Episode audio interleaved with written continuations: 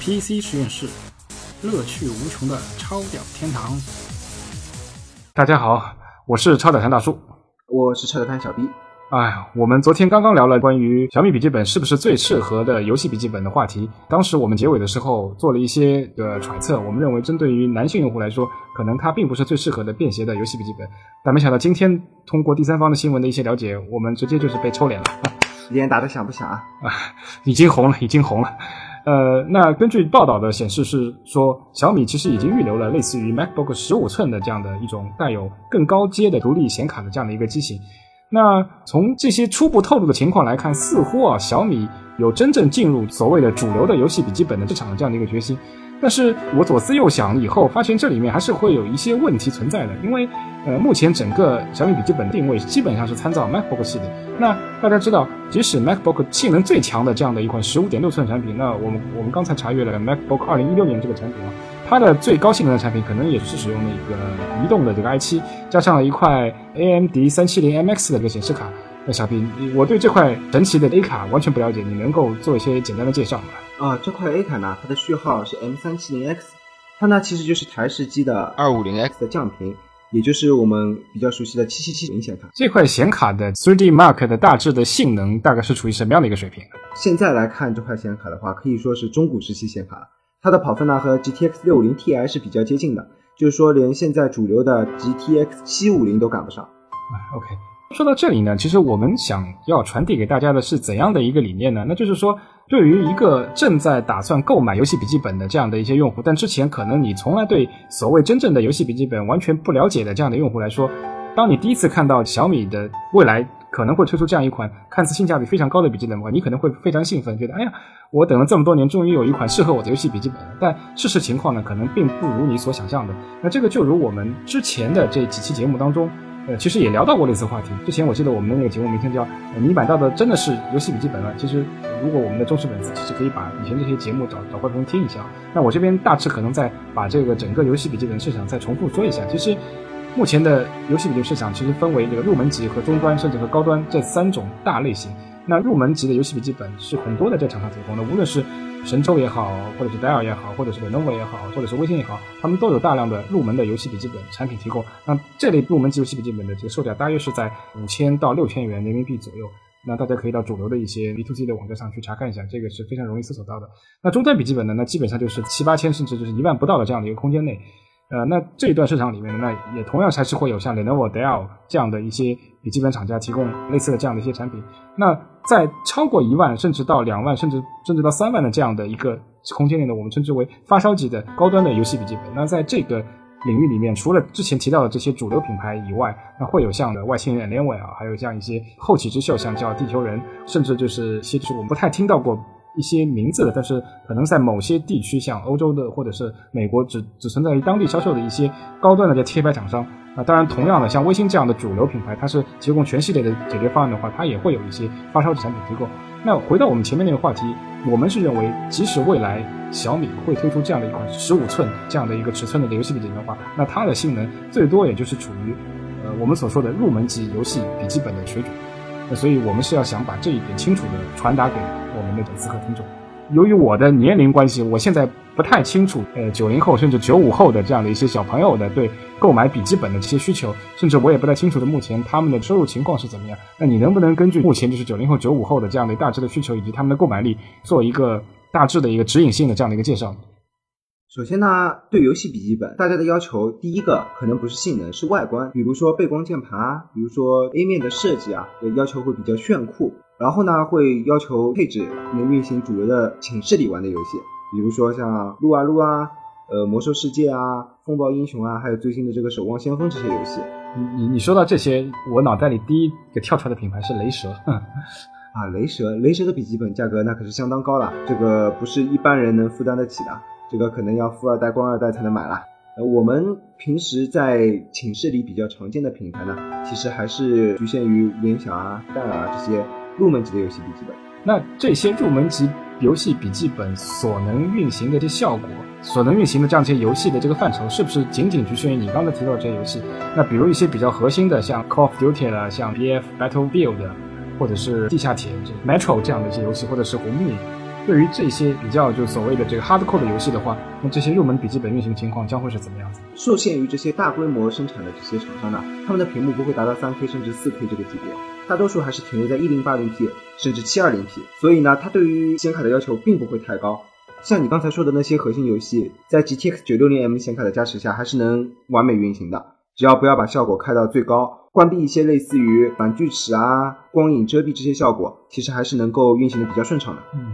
那如果我想进一步去提升我的游戏体验，呃，除了刚才一些就是呃撸啊撸啊这个守望先锋这样的一些主流游戏以外，我我还是想就是花一部分时间去玩一些效果比较好的 hardcore 的这样的一些游戏。那我应该选择一个什么样的品牌的、什么样的价位的一个产品？大家可以到一些大型的 B to C 网站上去查看一下，现在有很多贴牌厂，他们呢都是拿一些比较主流的模具来进行自己的贴牌，价格呢也是相对比较便宜的。配置呢，如果想玩这些游戏的话，显卡必须从 GTX 965M 起步，这些品牌呢会比较杂乱，大家选购的时候呢注意一下保修策略就可以了。哎，那如果我是一个超级土豪，我爸是李刚，我是。天上天下唯我独尊的天一同学，那对我来说预算不是问题，那我应该购买怎样的产品呢？那同样是我当我花了这些钱以后，这些产品究竟能够给我带来怎样的这样的一种高人一等的体验呢？啊，这样的话呢，选择就相当广泛了。首先呢，大家应该都听说过京东上有一款卖到二十一万的游戏笔记本啊，这个是超级土豪才能买的笔记本了。据说在京东上面到现在一个售出记录都没有，因为这个价格呢，相当于可以买一辆宝马的入门级小轿车了。其次呢，外星人是个不错的选择。首先呢，外观非常的炫酷，然后牌子呢也喊得非常响亮，带到寝室里是绝对拉风啊。然后呢，有个比较低调的品牌，在台式机上呢会比较有名，那就是华硕的 ROG 系列。它的游戏笔记本呢，特点是使用了它的特点呢，使用了非常规的 MXM 显卡。性能呢也是相当优异的，GTX 970M、GTX 980M 都有选择，甚至有 GTX 980 for Notebook 这样使用并不多的显卡。还有一个选择呢，就是微星。微星最近呢在游戏笔记本领域可以说是异军突起啊，出了好几款游戏笔记本，而且配置呢更新的非常快。同时呢，它也是现在为数不多的出双显卡游戏笔记本的品牌之一。还有一个选择就是神州了，呃，大家都说快点上传吧。因为神州的价格呢，可以说不算高也不算低，一台能玩你想玩的游戏的笔记本也要达到一万三以上的售价，配置呢也是相当的好，不比艾伦威啊、ROG 这些牌子要差，那也是大家可以考虑的一个品牌之一了。啊，是啊是啊，我是听说那个微星最近在游戏笔记本的行业是风生水起，甚至国际大品牌 Lenovo 曾经试图收购微星的游戏笔记本这块的业务，但是遭到了严词拒绝，这也是被抽脸啊。OK，那我大致总结一下小 B 你的这建议啊，对土豪不差钱的用户的话，他其实可以在主流的比较安全的购物平台上选择。我个人认为可能是两万以上的这样的一些产品吧。那那品牌就是像我说的这 ROG，俗称的外交国度，还有经典的发烧级的品牌啊，联网外星人，当然也有像卫星的高端的产品。GT 七二、GT 八零这些这些系列产品，它们售价一配置的不同吧，可能有些极端的一些遇到一些促销啊，怎么样的一些时候可能会低至一万五左右吧，但基本上都是在两万上下的这样的一个售价。那它能带给你的体验，那当然就是高人一等了。当然性能也是绝对的强，基本是在当时购买的这个时代的话，是最强的移动的这解决方案了。那对于广大想买、想选择主流的嘛，因为中庸是我们这个天朝的一个一个一个几千年代的文化嘛。那我我我既不显得特别寒酸，也也不想烧这么多钱去购买所谓的发烧品牌的。那那可能就像刚才你小弟所说的一样，我们会选择这样的一个主流的这样的一些这样产品。那这这些产品可能呢，它的价位是在八千到一万二左右。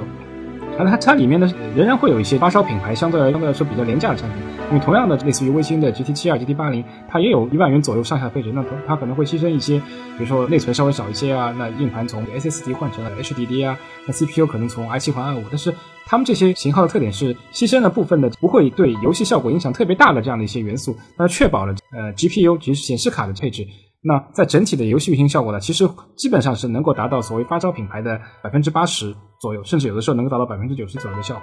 OK，那对于预算比较紧张的同学来说呢，尤其是当你还是一个对电脑一无所知的这这样一类人的话。那如果你真的是非常非常急，说我我我我明天不买游戏笔记本我就会死，你是属于这种情形的话，那当然你可以你可以购买小 B 刚才推荐的，就是说所谓的入门级游戏笔记本产品。那它包括就像戴尔的游侠系列啊，包括那个华硕啊，包括宏基啊，包括神州啊，它都有五千六千呃，甚至七千不到的这样的一系列的产品。那这类产品的特点就是所有的配件基本上都是属于类似的水准，可能是有呃，里面 CPU 呢可能是使用高端 i 三或者是中端的 i 五。那 GPU 的话，基本上是是不可替换的那种汉字 GPU 的系列。那它的型号可能最高不会超过英伟达的九六零 M。呃，它当然也能够给你带来一定程度的这个游戏体验，但它同刚才我们提到的中高端的这个产品来说，呃，那至少是会有百分之三十到四十左右的性能这样的一个差异。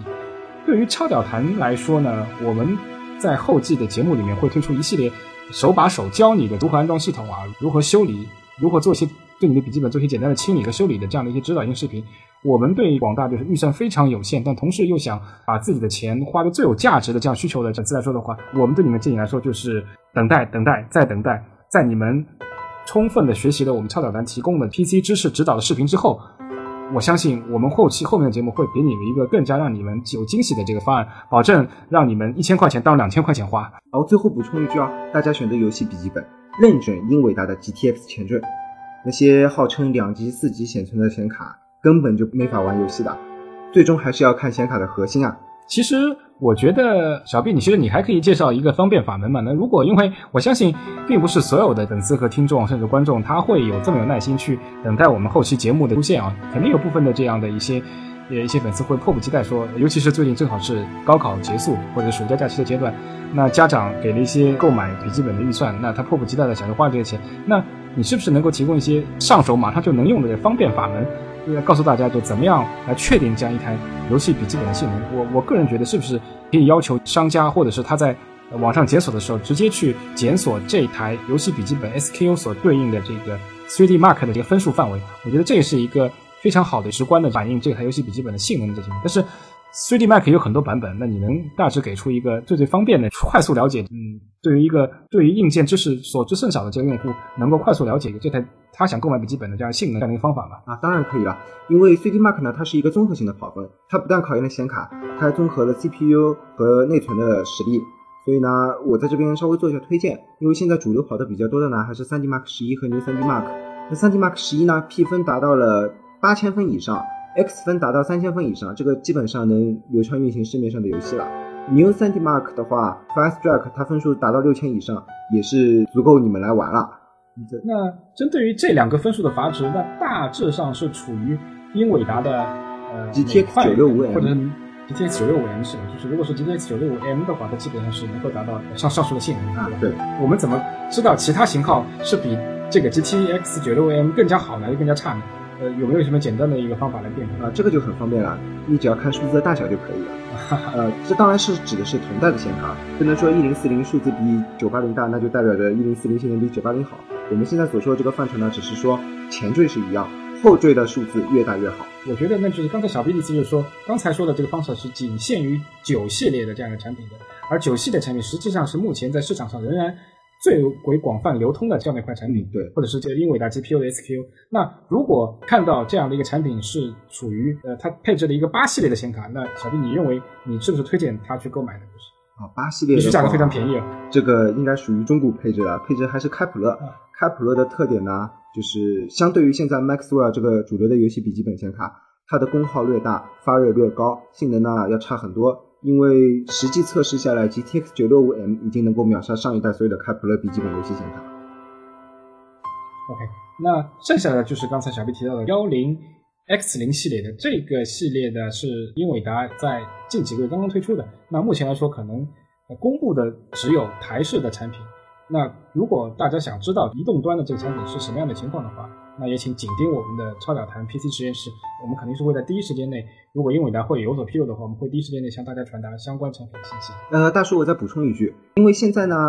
这些笔记本因为英特尔的一些霸王条款，所有的笔记本 CPU 都采用了 BGA 的焊接模式，所以呢，笔记本的 CPU 以后是无法更换的。如果你的预算充足的话，建议还是一步到位上 i7，这样的话对游戏体验还是有一定的帮助的。再次之的话，因为最近呢，英特尔在笔记本端呢推出了四核的 i5，这相当有性价比的产品了。呃，四核四线程也能达到基本游戏需求。那像 L3 这种双核四线程，或者说是假 i5 带睿频的双核四线程，性能要比真的四核要差很多。建议大家，呃，能上 i7 上 i7，上不了 i7 上四核 i5。没想到英特尔会良心发现，在移动端推出真四核心的这个 i 五，这倒是大大出乎我我的意料之外啊！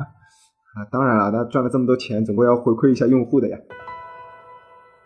OK OK，那我们今天的节目就告一段落吧。那如果想了解更多的笔记本基本的维护啊、系统安装方面的知识，甚至笔记本一些游戏笔记本一些最新的这样的一些行业信息的话，那也请大家尽快订阅我们的节目，也非常欢迎大家向身边的亲朋好友推荐来收听我们节目，这对于我们来说是一个非常大的一个鼓舞和支持吧。好，谢谢大家，我们下期再见，好，拜拜。拜拜。